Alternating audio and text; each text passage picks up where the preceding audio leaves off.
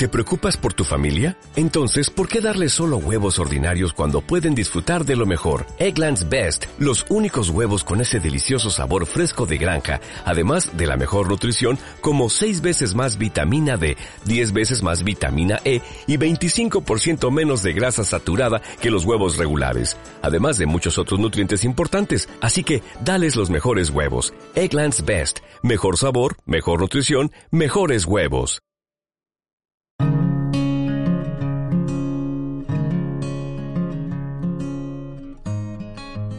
Mentes Positivas, el podcast de desarrollo personal de Consu González.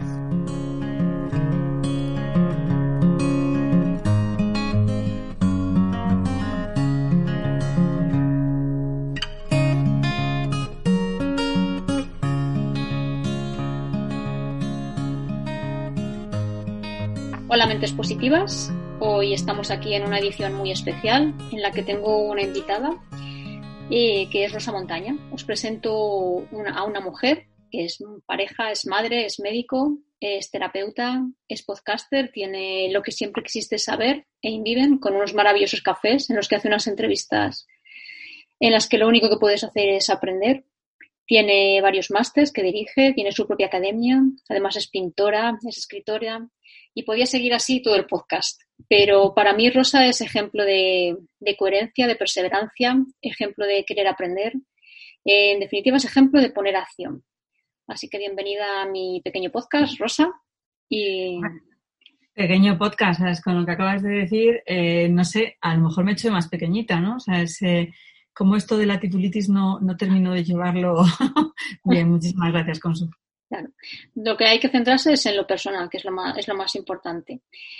Eh, bueno, que, estamos aquí para que yo te haga unas preguntas en las que lo que queremos sacar es lo mejor de lo que mejor que tenemos cada uno. Y por ello te pregunto qué te mueve a sacar lo mejor de cada persona.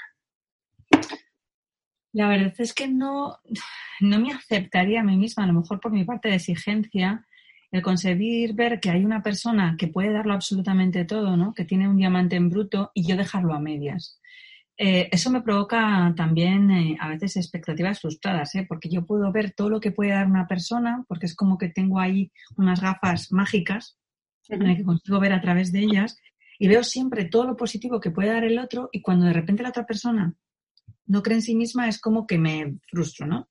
Entonces, creo que este mundo hemos venido a dar nuestra mejor versión. Y si tú puedes tener con esa versión, poder echar un cable en tu mejor versión a que otros saquen esa mejor versión, yo lo veo como obligatorio, ¿sabes? No es posible no poder hacerlo, ¿sabes? Porque yo me sentiría como que he sido demasiado egoísta y que he dejado cosas a medias y eso no pienso, no pienso tolerarlo. Por eso, háblanos de tu taller de Ferraris. ¿Por qué necesitamos tener a punto nuestras cuatro ruedas?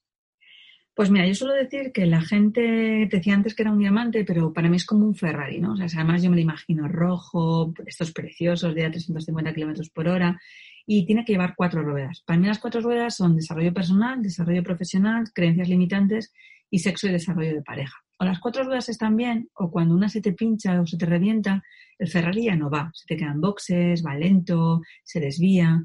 Y solemos tener muchísima tendencia a que cuando una de nuestras ruedas se estropea, en vez de arreglarla, lo que hacemos es hipertrofiar otra. Yo qué sé, pues me va mal en mi autoestima, pues lo que voy a hacer es trabajar muchísimo y que profesionalmente consideren que soy la leche y entonces estudiar muchísimas más horas y demás pero no nos damos cuenta que con eso lo que hacemos es desequilibrarnos todavía muchísimo más, ¿no? El Ferrari todavía se va a ladear.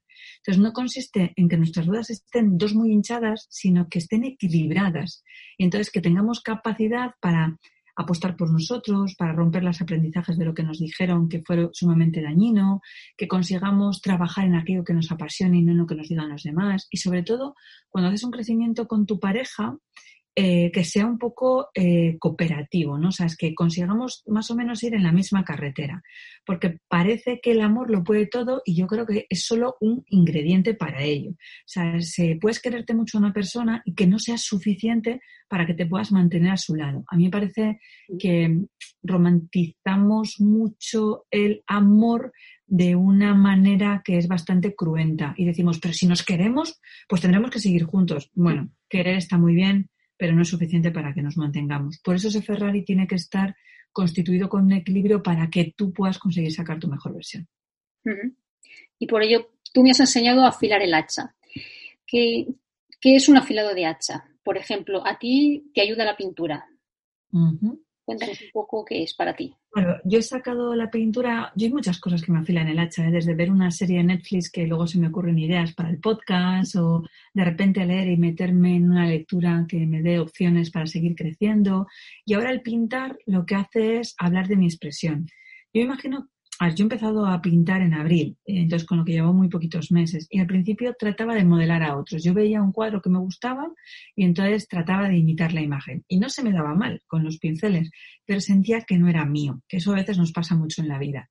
Y un día dije, oye, ¿y si pinto simplemente lo que siento sin saber que estoy pintando? Y de repente flipé, porque era simplemente con la música a tope, sacando mi emoción, mi rabia, mi alegría, mi pasión, y decía, wow, pues esto tiene otro significado, ¿no? Y entonces ahí me doy el permiso de tener espacios en los que no tengo que hacer absolutamente nada, sino que simplemente tengo que ser yo. Y me pasa pues tomándome la caña con amigos, a veces grabando un podcast, una entrevista, el conseguir tener un espacio, porque para mí esto no es trabajo, para mí es estar hablando con una amiga en el que me pregunte y yo colaboro con ella, ¿no? Entonces, con la pintura me pasa lo mismo, porque yo no vendo los cuadros. Yo he decidido que si se vende alguno va a ser todo para una ONG.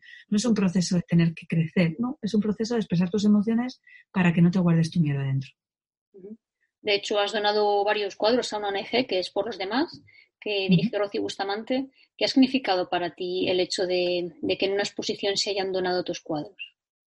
Al principio un poco de vergüenza, porque yo decía, pero ¿cómo voy a ir con unos cuadros con gente que pinta desde hace tiempo? O sea, sinceramente recibí un poco de vergüenza. Pero claro, había gente que les gustaba, entonces pues te das cuenta también de la diversidad, de las capacidades. Pero luego, si los puse, fue simplemente rompiendo esa vergüenza de salir de mi zona de confort solo porque iba a ayudar a otras personas. Entonces los motivos me parecían suficientemente potentes como para darle un giro y que todo el mundo pudiera echar un cable a los demás. Yo creo que estamos en este mundo aquí para dar y no solo para recibir y esa era mi aportación de dar a otras personas que lo necesitaban. Hablando de dar, eh, yo he estado en tus talleres alto impacto y a mí todo lo que tú me has dado ha significado mucho. Eh, por ejemplo, doblar una barra de acero ha significado superar más de un miedo. Háblanos un poco de lo que significa el, alto impacto. Bueno, el alto impacto en el fondo son eh, pequeños eh, ejercicios, herramientas, utilitarios que utilizamos gente especialista y formada en ello para ayudar a romper ciertas creencias a otros y que se den cuenta que su máximo enemigo está dentro de su cerebro. ¿no? Entonces, puede pasar doblando a cero con otra persona en la que estás dando máxima confianza, simplemente eh, poniendo acero de, de, hormigón, de esto de obras en el cuello, que la gente lo ve y dice, bueno, ni de coña que me estás contando, o puede ser rompiendo una tabla, o pisando cristales, o pisando fuego, o rompiendo una flecha. Hay muchísimas opciones, hay muchísimas técnicas de alto impacto, pero en el fondo no es la técnica en sí, sino la significación del sentido de lo que tú lo estás dando, ¿no? Cuando tú hablas de la barra de acero, lo que estás diciendo es cuando miras a otra persona, da igual lo que pase, confío tanto en ti que soy capaz de entregar mi vida. Entonces, esa confianza en ti, pues cuando luego tienes una conversación con tu pareja y no estás del todo de acuerdo, es, vale, pues llegaremos a un acuerdo porque confío en ti, te he dado mi vida. O sea, estaba dispuesta a poder saber que las cosas podían salir mal, ¿no? Entonces, cuando tienes esa fuerza, es suficientemente enlace de vínculo de unión como para superar cualquier cosa. Y a veces tenemos que darnos cuenta que de primeras cuando tú ves estas cosas tú dices, vamos, ni de coña. Y además yo a la gente trato de contarles poco lo que va a suceder, porque si se lo contara me dirían, ¿a ti se te ha zumbado el cerebro o, es que se te ha quemado de alguna manera? Y lo primero que piensas es, ni de coña. O sea, no lo voy a hacer, pero porque yo también me ha pasado. De hecho, yo cuando las hacía y me formé, yo miraba a mis compañeros y decía, ¿este se ha fumado un porro o algo? Porque aquí no ha compartido, no sé, ¿cómo piensa que vamos a hacer eso? Y era mi creencia limitante la que impedía que todo eso lo viera. Pero luego te das cuenta que la gente cómo crece, cómo de repente se explaya, dice, ¡buah! Y entonces sube con una pasión, con una creencia que se quieren comer el mundo. Entonces, poder ver y disfrutar de ver cómo los demás crecen es muchísimo más apasionante que hacerlo tú. Entonces te genera tanto, te da tanto, que es imposible no hacerlo. Y he visto a gente que estaba por un proceso de depresión o de una violación superarlo en una sesión de 12 horas, de darse cuenta que esa mierda se quedaba ahí. No digo que no hubiera que hacer nada más, digo que eso permitía dar un paso como para desencarrilar o quedarse un anclaje que no se había creado dentro de una terapia. Yo creo que eso te permite abrir la mente, por lo menos a posibilidades, aceptar que pueden pasar cosas, que es lo que tú dices, que sin acción no pasa nada realmente. Eso es. Y a veces también nos cuesta mucho mostrar nuestras vulnerabilidades, porque es importante sacar esas vulnerabilidades para poder trabajarlas. Porque si se te queda dentro la mierda, desde mi punto de vista, solo puede pudrirse. Creemos que la vulnerabilidad es un error y que tenéis, si lo expresamos, la gente va a hacernos daño. Pero justamente porque lo expresamos ya no tienen fuerza para que nos ataquen. Pero si lo escondemos, lo inhibimos, estamos todo el rato huyendo de ello, si alguien nos ataca con eso porque lo descubre y ve que nos hace daño, va a ir a full. O sea, va a estar todo el rato desde nuestra continuidad. Entonces, la gente que se expresa su vulnerabilidad, su debilidad, son gente súper poderosa, con una fuerza tremenda. Si te dice, mira, es que tengo miedo a cagarla, joder, ¿y qué le vas a decir? Anda, que la puedes cagar. Si ya te estoy diciendo yo que tengo miedo, o sea, ¿qué me estás contando? Pero al expresarlo verbalmente hacia afuera, se da cuenta de que ya busca herramientas y soluciones. Con lo que no tenemos que tener miedo a ser vulnerables. Lo que tenemos que tener miedo es a quedarnos un poco enclavados, a no darnos permiso a saber qué somos. Yo mm, tengo un momento confesión. Y es que hubo un tiempo en que una de mis vulnerabilidades es que yo quería ser feliz, pero no sabía cómo no, no, tenía herramientas para trabajarme y para saber cómo hacerlo. Por eso quiero que nos hables del movimiento Yo no quiero ser infeliz. ¿Qué es? ¿Qué significa? Pues eh, te contestaría que una locura de las mías y entonces a lo mejor cerrábamos ya la conversación. Pero en el fondo eh, yo creo que todo empezó a gestionarse un poco a finales de septiembre cuando empecé a percibir de nuevo en compañeros médicos y amigos que volvían otra vez a tener pánico por la que se venía encima, ¿no? Entonces yo empezaba a ver sus miradas muy tristes, veía muchísima ansiedad. Me gusta mucho observar a la gente y aunque ahora con la mascarilla no puedo ver toda la percepción de sus gestos, los ojos hablan mucho. Y entonces veías a la gente temerosa, con miedo. Si veían que te ibas a cruzar es como que de repente se separaban, ¿no? O sea, ese tema de conflicto había. Y yo veía gente triste y entonces de repente dije, Buah, pues yo no quiero ser infeliz, vamos, ni de coña. Y, y me salió como la idea de yo no quiero ser infeliz, ni tú tampoco. ¿Por qué no hacemos algo, no? Entonces, hay muchos que dicen, yo lo que quiero es ser feliz. A mí eso me parece complicadísimo, porque en el fondo la felicidad son momentos en los que tú decides qué quieres hacer, cuándo, con quién y cómo, ¿no? Y esos momentos son acumulativos y entonces vas a tener experiencias eh, graduales unidas. Pero lo que sí que tienes claro es lo que no quieres ser. Y eso es la hostia.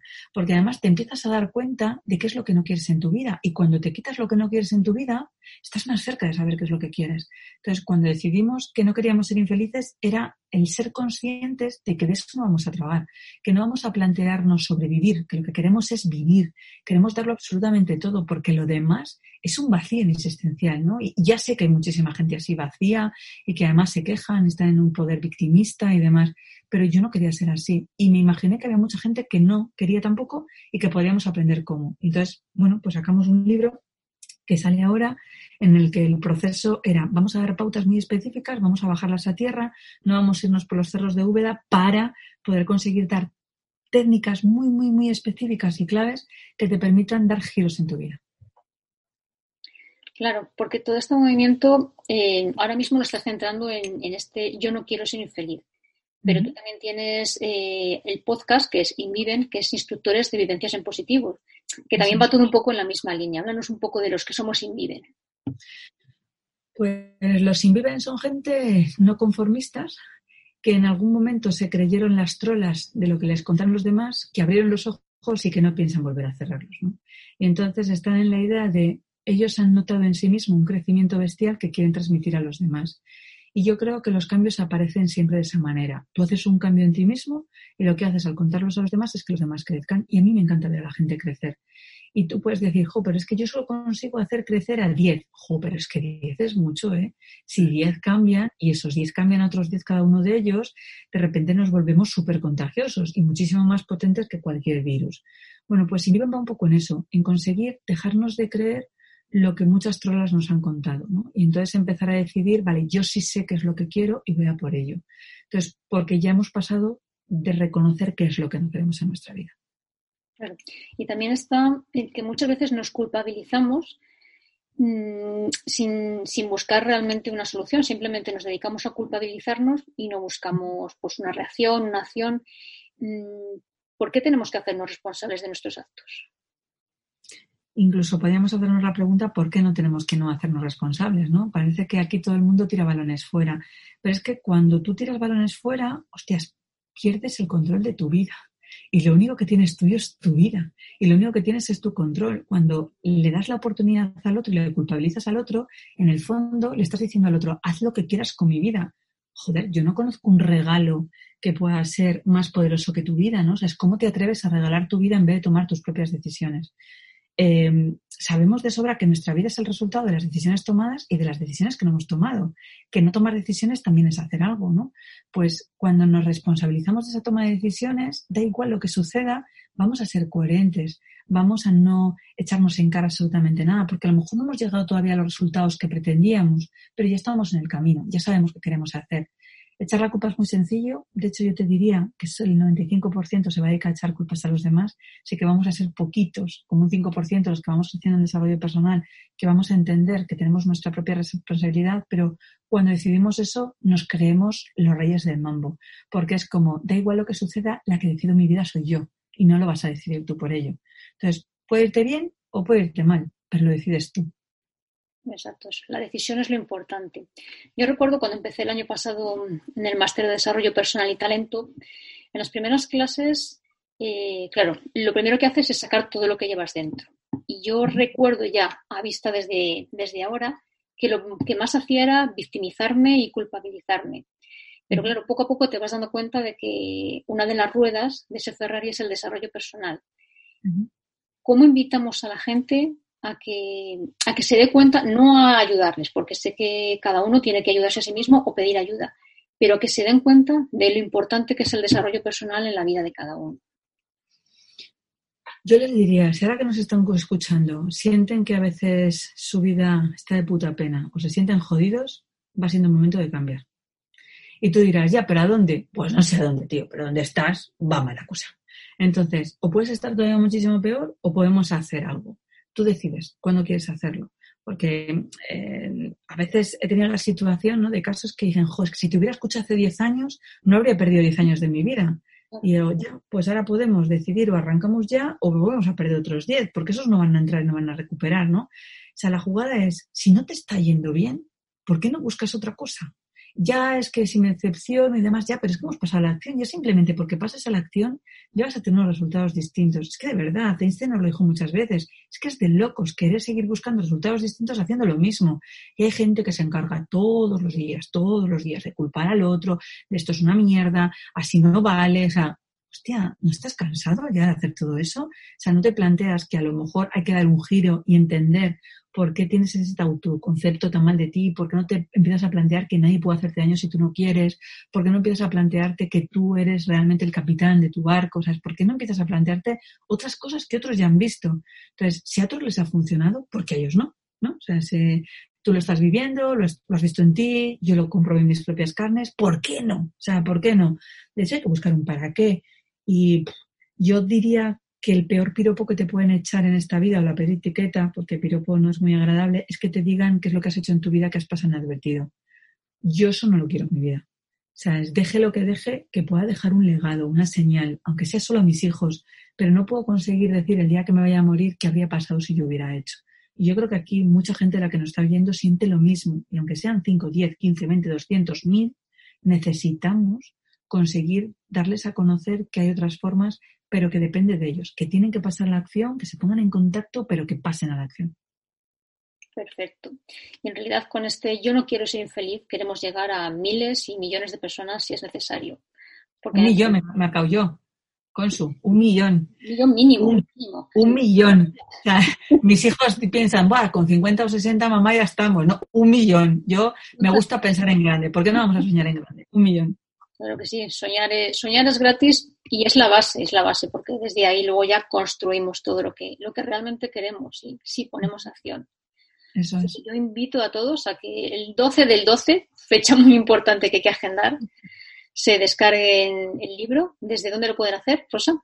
Se pueden registrar ya porque van recibiendo regalitos y demás en eh, www.rosamontana.com barra yo no quiero ser infeliz barra y simplemente con picar ahí el enlace van a poder entrar y suscribirse. Lo que les van a dar ahí es un enlace de poder tener un ebook por, lo, por menos de lo que cuesta un café, ¿sabes? Yo con esto no me voy a hacer rica, nos van a pagar menos de 20 céntimos por cada libro, o sea, mi intención no es esa.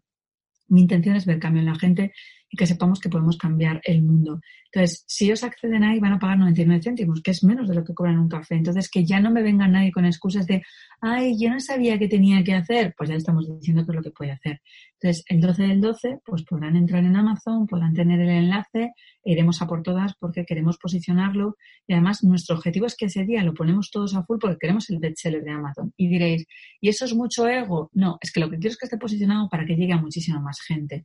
Porque hay veces que tenemos cosas muy buenas, muy buenas, muy buenas y que pasen advertidas porque nadie dijo que estaban ahí. Entonces lo que vamos a hacer es enseñarlo y luego cada uno decidirá. Y cuando decida, pues verás si quiere quedarse con ese tipo de vida o modificar a otro. Pues lo dicho, mentes positivas. El 12 del 12 no se toma café, se compra Yo no quiero ser infeliz. Muchísimas gracias, Rosa, por, por darme esta oportunidad de entrevistarte. Para mí es un orgullo. Y ahora os leo la poesía que me ha surgido esta semana mientras pensaba en esta entrevista. Soy capullo que crece, almena que se eleva, altiva y orgullosa, sobre la cima de un monte. Recorro elegante el movimiento del aire. El cielo me acoge con magia infinita. El ave acude a la llamada del amo. El río sigue su curso, magno, elegante, entre desempeños rocosos, hasta que la tierra se abre, el cielo cae, y los muros se agrietan. Le quedan dos opciones, sobrevivir o vivir. Por ende, yo no quiero ser infeliz. Ahora te toca a ti reflexionar. ¿Por qué no quieres ser infeliz? ¿Para qué quieres ser feliz? Te agradezco tu escucha, tu atención, tu tiempo. Si el episodio te ha gustado, toca el corazón para que se ilumine y yo lo sepa. Suscríbete a mi canal y comparte en tus redes para llegar a más mentes positivas. Sé curioso, crece, disfruta, sé inviven, sé mente positiva.